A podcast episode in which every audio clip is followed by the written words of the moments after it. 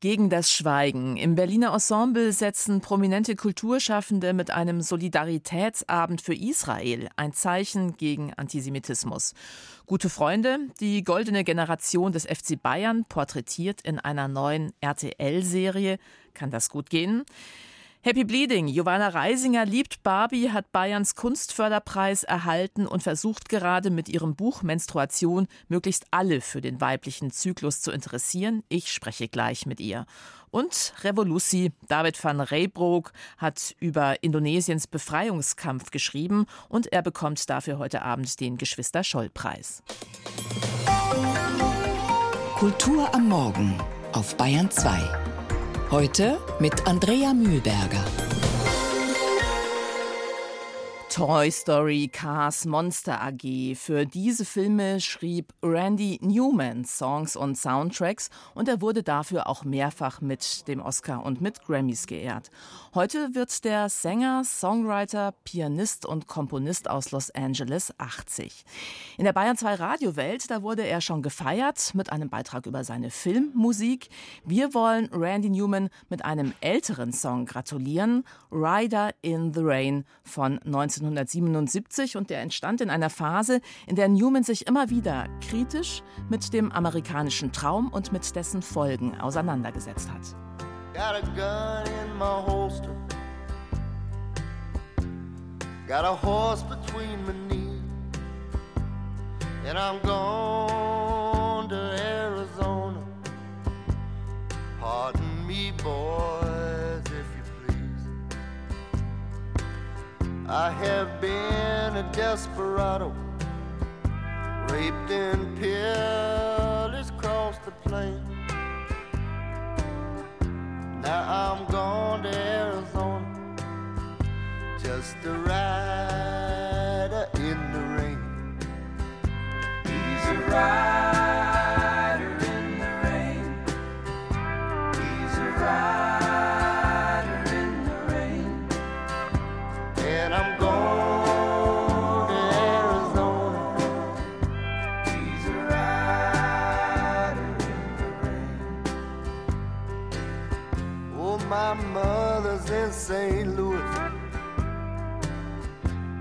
bride's in Tennessee.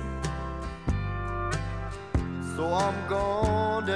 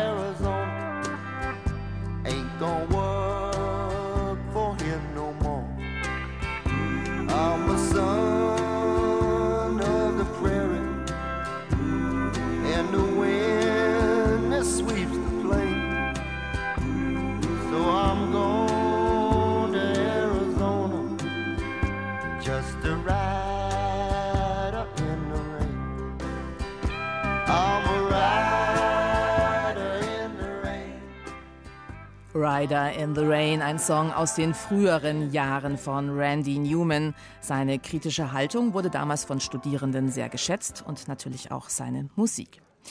Lange herrschte Schweigen in der deutschen Kulturszene nach dem Terrorangriff der Hamas auf Israel. Das ein oder andere Statement gegen Antisemitismus, der seit dem 7. Oktober auf beängstigende Weise wieder erstarkt ist, gab es schon aber gestern Abend, da setzte dann eine Veranstaltung am Berliner Ensemble dem Schweigen des Kulturbetriebs endgültig ein Ende. Geladen hatten der Publizist Michel Friedmann und der Pianist Igor Levit. Ein Abend mit vielen leisen Gesten und hoffentlich lautem Nachhall. Maria Ossowski.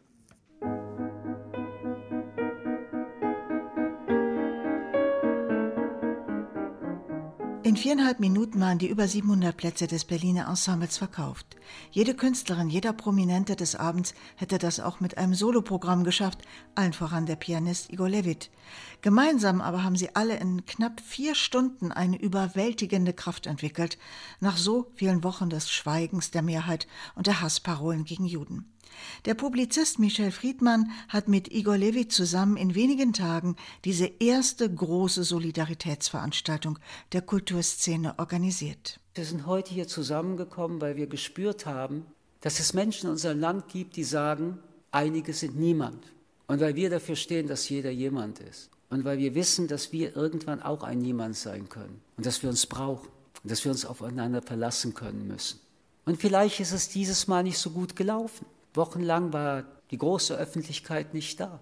Die Theater und die Kunst haben sehr wenig gemacht. Aber heute haben wir was gemacht. Ich habe zwei Kinder. An was soll ich glauben, wenn nicht an uns Menschen? Und ganz ehrlich gesagt, ich werde heute Abend nach Hause gehen und morgen ist wieder ein Tag. Und ich werde dafür kämpfen, dass jeder jemand ist. Dankeschön. Mendelssohn trifft auf Campino von den Toten Hosen und die Schauspielerin Katharina Thalbach liest Karl Valentin. Regisseurin Maria Schrader, Liedermacher Wolf Biermann, Fernsehkoch Tim Melzer, Klarinettist Jörg Wittmann und die Dirigentin Johanna Malwitz, sie alle engagieren sich ohne Gage an diesem Abend und positionieren sich gegen Judenhass. Die Klimaaktivistin Luisa Neubauer liest Caroline Imkes Text gegen den Hass. Manchmal frage ich mich, wie sie das können so zu hassen, wie sie sich so sicher sein können. Denn das müssen die Hassenden sein, sicher. Sonst würden sie nicht so sprechen, so verletzen, so morden. Sonst könnten sie andere nicht so herabwürdigen, demütigen angreifen. Sie müssen sich sicher sein, ohne jeden Zweifel. Die 102-jährige Margot Friedländer hat im Berlin der Nazizeit diesen Hass kennengelernt und ist dennoch nach langen Jahren der Immigration aus den USA zurückgekehrt. Als ich zurückgekommen bin in 2010, hätte ich mir nicht vorstellen können, was sich verändert hat. Es war wunderbar, alles war gut. Ich bin entsetzt, was jetzt sich aufgetan hat. Wolf Biermann widmet sein berühmtes Lied Ermutigung den Palästinensern, die mögen sich endlich befreien vom Joch der Unmündigkeit durch die Hamas. Du lass dich nicht verhärten in dieser harten Zeit. Die allzu harten brechen, die allzu spitzen stechen und brechen ab sogleich. Campino von den Toten Hosen erzählt, er würde seine Eltern verraten, wenn er sich jetzt raushielte. Unter den Wolken wird's mit der Freiheit langsam schwer, wenn wir hier und heute alle wie Betäubte Mindestens 15 Mal will Igor Levit einen Abend dieser Art deutschlandweit organisieren. Er wird hassende Dumpfbacken und die üblichen Ja-Aber-Abwiegler nicht klüger machen, aber er zeigt, wie viel politisches Engagement in der Kulturszene möglich ist. Die Veranstaltung ist jederzeit anzuschauen in der ARD-Mediathek. Ja, und da kann man dann auch sehen, wie Michel Friedmann und die Holocaust-Überlebende Margot Friedländer auf der Bühne die Stirn gegeneinander drücken. Es gab mal eine Zeit beim FC Bayern, da machten noch Menschen den Erfolg, nicht das Geld. Und Profifußballer, die brauchten sogar noch einen Nebenjob. Wer sorgte eigentlich für den Aufstieg zum Weltverein? Die neue Serie Gute Freunde weiß es. Meyer, Müller, Beckenbauer, Hoeneß, Breitner. Diese Big Five, die schossen gewissermaßen die Grundlage für den Mythos des späteren FC Hollywood. Eine Erfolgsgeschichte erzählt an fünf Köpfen. Nur reicht das auch für eine erfolgreiche Serie? Christoph Leibold. Herzlich willkommen im Münchner Olympiastadion zum Finale der Fußball-Weltmeisterschaft 1974. Von Uli Hoeneß stammt die Erkenntnis, dass ein starker FC Bayern gut sei für eine starke Nationalmannschaft. Ganz in diesem Sinne beginnt und endet David Dietls Serie über den Aufstieg des FC Bayern mit der Fußball-WM 1974, die die deutsche Elf mit dem Weltmeistertitel krönte, dank eines starken Bayern-Blocks mit dem Bomber der Nation Gerd Müller. Servus, ich bin der Gerd Müller. Der Müller hat Figur wie Kühlschrank. Mit Torwart Sepp Meier. Jetzt sagen wir am Radi, wer der König ist, gell? Ja, so schaut's aus. Mit dem Linken auf der linken Seite Paul Breitner. Ich mag das Land nicht, aber Weltmeister mag ich werden. Mit dem damaligen Rechtsaußen und späteren Vereinsmanager wie Präsidenten Uli Hoeneß. Ich habe am Samstag das 100. Tor geschossen und ich werde diesem Verein noch viele weitere Dienste erweisen. Und natürlich mit Kaiser Franz Beckenbauer. Gute Freunde kann niemand trennen. Gute Freunde sind nie allein. Jedem dieser fünf legendären Spieler widmet David Dietl eine Folge und zeichnet so den Weg der Bayern nach. Vom Aufstieg in die Bundesliga 1965 über erste DFB-Pokalsiege, Europapokal-Coups und Meisterschaften bis zu eben jenem WM-Triumph in der sechsten und letzten Episode. Ein Weg, auf dem die guten Freunde beileibe nicht immer unzertrennlich sind, sich aber doch stets zusammenraufen, wenn's darauf ankommt. Wir sehen, die werden uns jetzt die Bude einlaufen, und zwar in ganz Deutschland aber nicht um uns gewinnen zu sehen. Stellt am Ende der Serie Manager Robert Schwan fest, der Vater des Erfolges. Überhaupt die Väter. Jedem der Spieler widmet die Serie eine kurze Kindheitsrückblicksszene, die das Verhältnis zum jeweiligen Vater beleuchtet. Und jeder hat dem Vater irgendwas zu beweisen. Das haben sie nicht nur miteinander, sondern auch mit Regisseur David Dietl gemein, der seinerseits unweigerlich am Kultstatus seines Vaters Helmut gemessen wird umso mehr als gute Freunde als München-Serie angelegt und damit jenem Genre zuzurechnen ist, in dem Helmut Dietl das Maß aller Dinge ist, so wie der FC Bayern für die Bundesliga.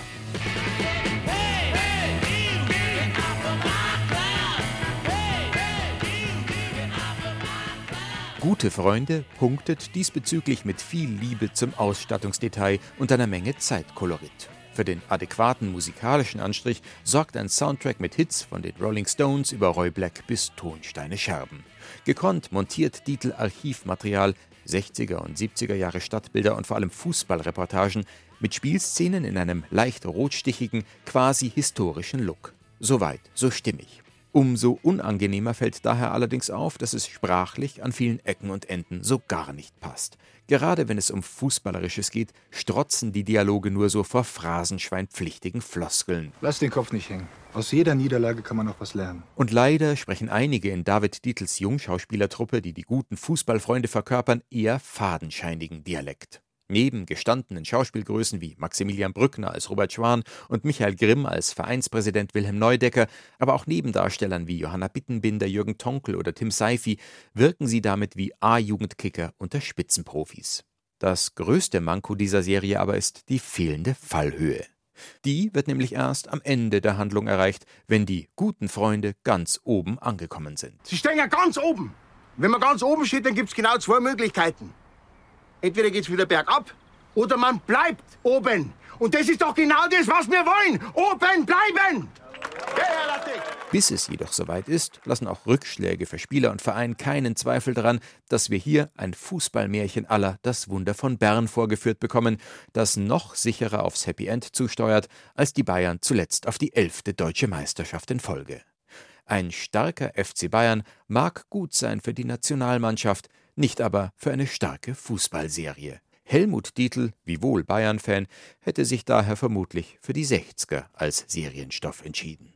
Gute Freunde, die neue Serie über das legendäre Aufstiegsteam des FC Bayern München. Zu sehen ist das Ganze bei RTL. Kulturwelt. Das aktuelle Feuilleton auf Bayern 2.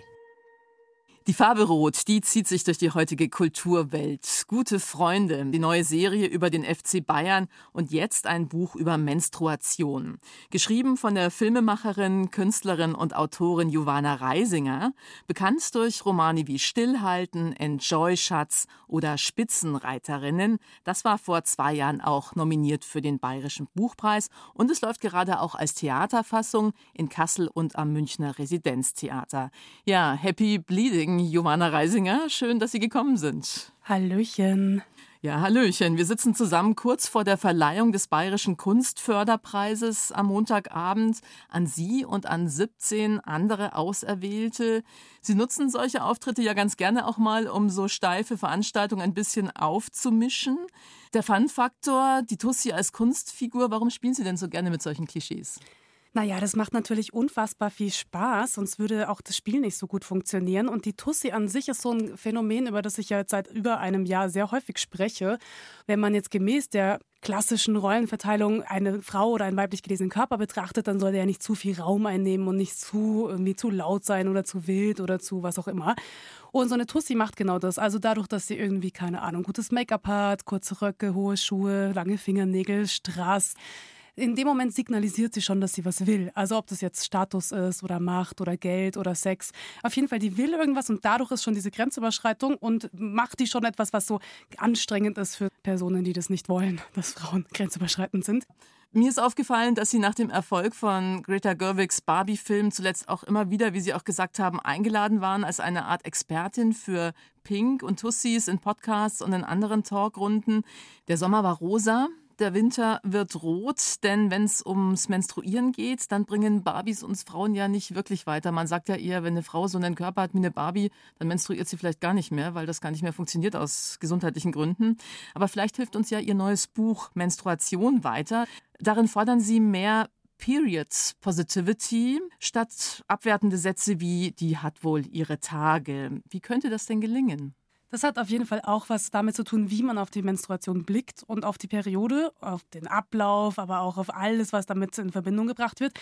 Und es hat aber auch was damit zu tun, wie man zum Beispiel darüber spricht. Nämlich schon über die Menstruation zu sprechen, macht ganz viele Dinge auf. Also im Arbeitskontext, im privaten Kontext, ob es jetzt die eigene Familie ist oder der Freundinnenkreis. In dem Moment, wo Leute nicht mehr so abschätzig über die Menstruation sprechen oder in erster Linie die Menstruation auch einfach mal benennen und sie nicht mehr weiter so heimlich vonstatten gehen muss, bringt es schon was, weil es eine andere Sichtbarkeit fördert und einen anderen Umgang mit ihr erzwingt. Also Sie wünschen sich jedenfalls mehr Sichtbarkeit. Warum sollen sich Männer denn für unsere Frauenleiden interessieren, die in bestimmten Phasen ja auch für uns Frauen ein Wettbewerbsnachteil sind? Naja, zum einen ist es nicht nur ein Frauenleiden, weil nicht alle, die menstruieren, sind Frauen und auch nicht alle Frauen menstruieren. Das ist schon mal ganz wichtig. Und andererseits geht es natürlich auch in, gerade in patriarchalen Strukturen darum, dass sich die Menschen, die sich nicht damit befassen müssen, aus biologischen Gründen, absichtlich damit befassen sollen. Denn in patriarchalen Gesellschaften wie in unserer machen mehrheitlich Männer Gesetze in dem Sinne und dementsprechend sind die auch sehr häufig einschränkend. Und es geht auch zum Beispiel um Menstruation am Arbeitsplatz. Wie wird damit umgegangen? Was passiert, wenn eine Person sehr stark unter Menstruation leidet? Dann gibt es ja diesen Begriff von Menstruationsurlaub, der natürlich ein bisschen irreführend ist. Es ist ja kein Urlaub, wenn jemand so sehr darunter leidet, nicht arbeiten zu können, also rein körperlich nicht mehr fähig ist. Genau, in Spanien, da hat die Regierung ja jetzt sogar diesen Menstruationsurlaub eingeführt. Zum Beispiel. Und häufiges Gegenargument dann von angepissten Männern ist, dass sie dann sagen, naja, aber wenn die jetzt irgendwie Urlaub kriegen, als würden sie so einen Vorteil bekommen, dann möchten sie auch irgendwas. Jeden Monat menstruieren weltweit etwa 1,8 Milliarden Mädchen und Frauen, schreiben sie in den sozialen Medien. Da scheint es, haben Menstruierende inzwischen eine Stimme. Das Thema wird immer wichtiger, aber vielleicht liegt es ja zum Beispiel auch an meinem Algorithmus. Ja, es liegt natürlich auch auf jeden Fall in der Bubble, in der man sich befindet oder in der wir arbeiten und leben und sind und so weiter. Und ich bin natürlich in so einer Bubble, in der es gar kein Problem ist zu sagen, hallo, ich menstruiere gerade, ich kann dieses oder jenes gerade nicht machen. Aber in anderen Fällen ist es natürlich offenkundig nicht so. Man merkt es auch, als ich die Menstruationskolumne für die Vogue noch regelmäßiger geschrieben habe, die ja die Grundlage ist auch von diesem Buch, das jetzt bei Reklamaschinen ist. Wenn die dann auf äh, Social Media geteilt worden sind, gab es sehr viele Kommentare, die dann auch immer die Nichtigkeit oder die Banalität dieses Themas nochmal unterstrichen haben. Also so etwas wie, warum jammert die da so rum und wen interessiert das überhaupt und man findet es widerlich und eklig. Dementsprechend merkt man, die Ressentiments sind stark und sind groß und die sind natürlich auch durch ganz viele verschiedene Stigmatisierungen und Mythen irgendwie genährt und unterstützt. Eigentlich hätte die Menstruation im Kontext der Gleichberechtigung ja auch ziemlich viel aktivistisches Potenzial. Warum gelingt es uns eigentlich nicht, das zu nutzen? Also die Menstruation hat natürlich aktivistisches Potenzial und sie wird ja auch viel genutzt. Also ob das jetzt Kunst ist oder auch Popkultur. Und es gibt auch in der Kunstgeschichte extrem viele Beispiele, wo schon damit gearbeitet wurde. Aber inhärent der Kunstgeschichte ist natürlich auch die sexistische Betrachtung, sowohl in der Literatur als auch im Film, im Theater, Performance und so weiter, Malerei. Und diese weiblich konnotierten Themen wurden schon immer als sekundär, banal trivial, kitschig abgestempelt und dementsprechend auch viel weniger besprochen und viel weniger ernst genommen. In meiner Historie. Wie sind denn die Reaktionen auf das Buch jetzt? Genau, also in meiner Historie als, sagen wir, feministische Autorin oder Künstlerin und Filmemacherin scheint es ja direkt logisch zu sein, dass ich jetzt auch noch ein Menstruationsbuch schreiben muss. Und die Reaktionen sind bisher natürlich sehr positiv und interessant und schön, aber natürlich mehrheitlich von entweder Frauen oder von menstruierenden Männern und äh, genderdiversen Personen. Aber bisher hat sich noch kein Cis-Mann bei mir gemeldet, der dieses Buch gelesen hätte und etwas gelernt hat. Was können wir machen, um ein Thema relevant zu machen, solange es so schambelastet ist? Naja, wir müssen die Scham durchbrechen. Es muss präsenter werden, die Menstruation muss viel mehr gezeigt werden. Wenn man sich mal überlegt, in wie vielen Serien und Filmen und Büchern und so weiter die Menstruation nicht vorkommt, ja, warum wird das so ausgespart? Wer wird dadurch geschützt, dass es ausgespart wird? Weil eigentlich ist es ja total super. Und in diesem Text sind auch Beispiele drin von Serien, die ich extrem gut finde und respektive deren Umgang mit Menstruation und Periode ich extrem lustig oder wichtig, traurig, schmerzhaft oder was auch immer finde, aber auf jeden Fall so sehr sehenswert. Also zum Beispiel in der sehr guten Serie I May Destroy You gibt es eine sehr, sehr schöne, sehr zärtliche Sexszene mit Menstruation. Eine ganz schöne, schambefreite Art und Weise haben zwei Leute zum ersten Mal Sex, während eine von den beiden menstruiert.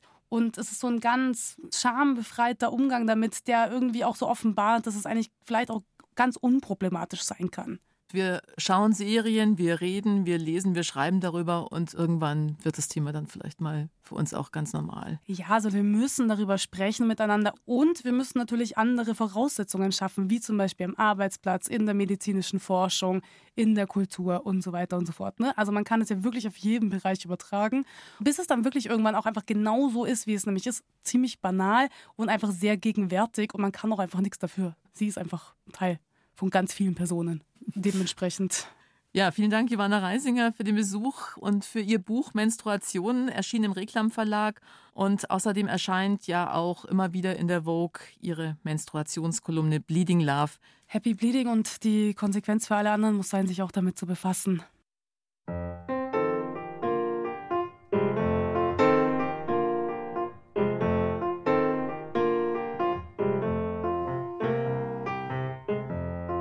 Never drank in the afternoon. Never drank alone. But I sure do like a drink or two. When I get home. Every evening, what I do is to sit here in this chair some whiskey. Watch my troubles vanish into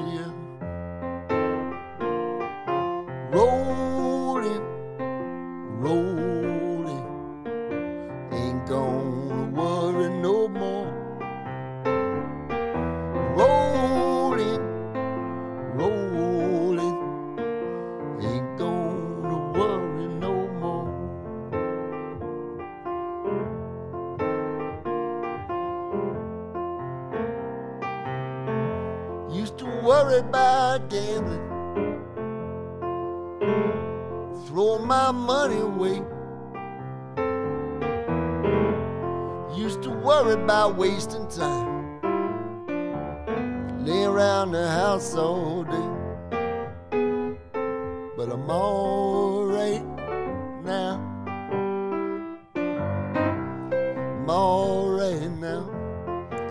Randy Newman mit dem Titel Rollin' aus den frühen 70ern. Er feiert heute seinen 80. Geburtstag und wir ihn mit seinen Songs. Eine Spitzenreiterin hatten wir mit Johanna Reisinger schon in der Kulturwelt. Hier kommt die nächste Auszeichnung. Der belgische Historiker David van Reybrouck wird heute Abend in München mit dem Geschwister Scholl-Preis geehrt. Für seine Kolonialgeschichte Indonesiens. Ein Feldforscher blutiger Konflikte, der nach Zeitzeugen fahndet und sie dann erzählen lässt von Verbrechen an der Gesellschaft. Auf Grundlage seiner Aufzeichnungen macht er Kolonialgeschichte dann in seinen Büchern auf beeindruckende Weise sinnlich erfahrbar. Knut Korzen. Der promovierte Archäologe David van Reybrouck gräbt Geschichten aus und erzählt so Historie höchst plastisch. Das hat er bereits 2010 mit seinem fulminanten Buch über den Kongo getan. Als dann ruchbar wurde, dass er über Indonesien schrieb, hagelte es Kritik von rechtspopulistischer Seite aus den Niederlanden. Ich muss dazu eine Sache erzählen. Als bekannt wurde, dass ich über dieses Thema schreiben würde, meldete sich der holländische Rechtspopulist Geert Wilders zu Wort, denn er ist indonesisch-niederländischer Herkunft. Wilders sagte, was mischt sich dieser belgische Idiot in unsere Kolonialvergangenheit ein? Er hätte besser zuerst ein Buch über den Kongo und dessen Kolonialgeschichte geschrieben. Aber das hatte ich ja längst getan. Er wusste es nur nicht. Die meisten Niederländer begrüßten es, dass ein Nicht-Niederländer dieses Buch verfasste. but I had already done this. Nonetheless, most of the Dutch actually quite liked the idea that it was a non-Dutch person writing this book. Schon für sein Kongo-Buch hatte Reibrauk Zeitzeugen der kolonialen Gräuel befragt, unter ihnen einen über hundertjährigen kongolesischen Greis und ein gewaltiges Panorama dieses von den Belgiern geschundenen afrikanischen Landes entfaltet. Für sein jüngstes Buch traf er rund 200 Leute, unter anderem den über 90-jährigen Hamad Puak Abi, der 1947 Augenzeuge eines Massakers in seinem indonesischen Dorf wurde – eine Vergeltungsaktion der Besatzer für den Tod in den Hinterhalt geratener niederländischer Soldaten. Solche Geschichten machen die Lektüre seines nun mit dem Geschwister-Scholl-Preis prämierten Buches so eindrücklich. Die Recherchemethoden des heute 52-Jährigen sind dabei so einfallsreich wie ungewöhnlich. Yeah, I spent about one year doing my field work, eight months in Asia, mostly in Indonesia, I also went to Japan and Nepal for shorter periods of time. And so my question was how Ich habe ungefähr ein Jahr lang Feldstudien betrieben. Ich war währenddessen nicht nur in Indonesien, sondern auch in Japan und Nepal. Ich fragte mich, wie kann ich so viele historische Augenzeugen wie möglich erreichen? Ich ging zu Imamen und in Altenheime, aber das reichte nicht. Zuerst versuchte ich es auf Facebook. Das war nicht von Erfolg gekrönt. Dann meldete ich mich bei Tinder an. Ich stellte ein ganz braves Profilfoto ein und schrieb dazu, ich arbeite an einem Buch über den indonesischen Unabhängigkeitskampf und bin wahrscheinlich mehr an deinem Großvater und deiner Großmutter interessiert als an dir selbst.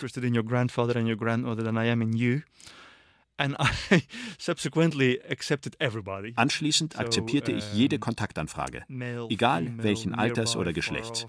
Ich wurde der vermutlich demokratischste User in der Geschichte dieser Dating-App. In kürzester Zeit hatte ich 1000 Matches, was großartig war. Uh, Und auf diesem Weg kam ich an Augenzeugenberichte von alten Menschen, an die ich sonst nie gelangt wäre. Also Eine sehr interessante Methode, um Leute zu finden. Indonesien, zuletzt hierzulande in den Fokus geraten durch das antisemitische Banner des Künstlerkollektivs Taring Padi auf der Documenta 15, ist für die Entwicklung des sogenannten globalen Südens extrem wichtig. Ein stiller Riese, so nennt David van Reybrouck den Inselstaat im fernen Osten, dem wir oft nur Beachtung schenken, wenn in ihm ein extrem seltenes Sumatra-Nashorn geboren wird oder wenn ihn schwere Erdbeben erschüttern. Indonesien liegt auf dem pazifischen Feuerring, der geologisch aktivsten Zone der Erde. Aber es gab eben auch eine Zeit, in der dieses Land mit der Ausrichtung der Bandung-Konferenz, dem ersten gemeinsamen Treffen der sich von ihren Kolonialherren emanzipierenden Staaten Afrikas und Asiens, Weltgeschichte schrieb. 1955 war das, ironischerweise das Gründungsjahr der Weltkunstschau Documenta. Von dieser Befreiungsbewegung erzählt der Belgier in seinem Buch Revolusi Indonesien und die Entstehung der modernen Welt. Indonesien focht einen harten, äußerst blutigen Unabhängigkeitskampf aus, der paradigmatisch steht für alle ihm nachfolgenden Unabhängigkeitskämpfe. So David van Reybrouck. Heute Abend bekommt David van Reybrouck den Geschwister-Scholl-Preis für sein Buch Revolusi, Indonesien und die Entstehung der modernen Welt und es ist im Surkamp Verlag erschienen. Das war's von der Kulturwelt. Andrea Mühlberger sagt Danke fürs Zuhören.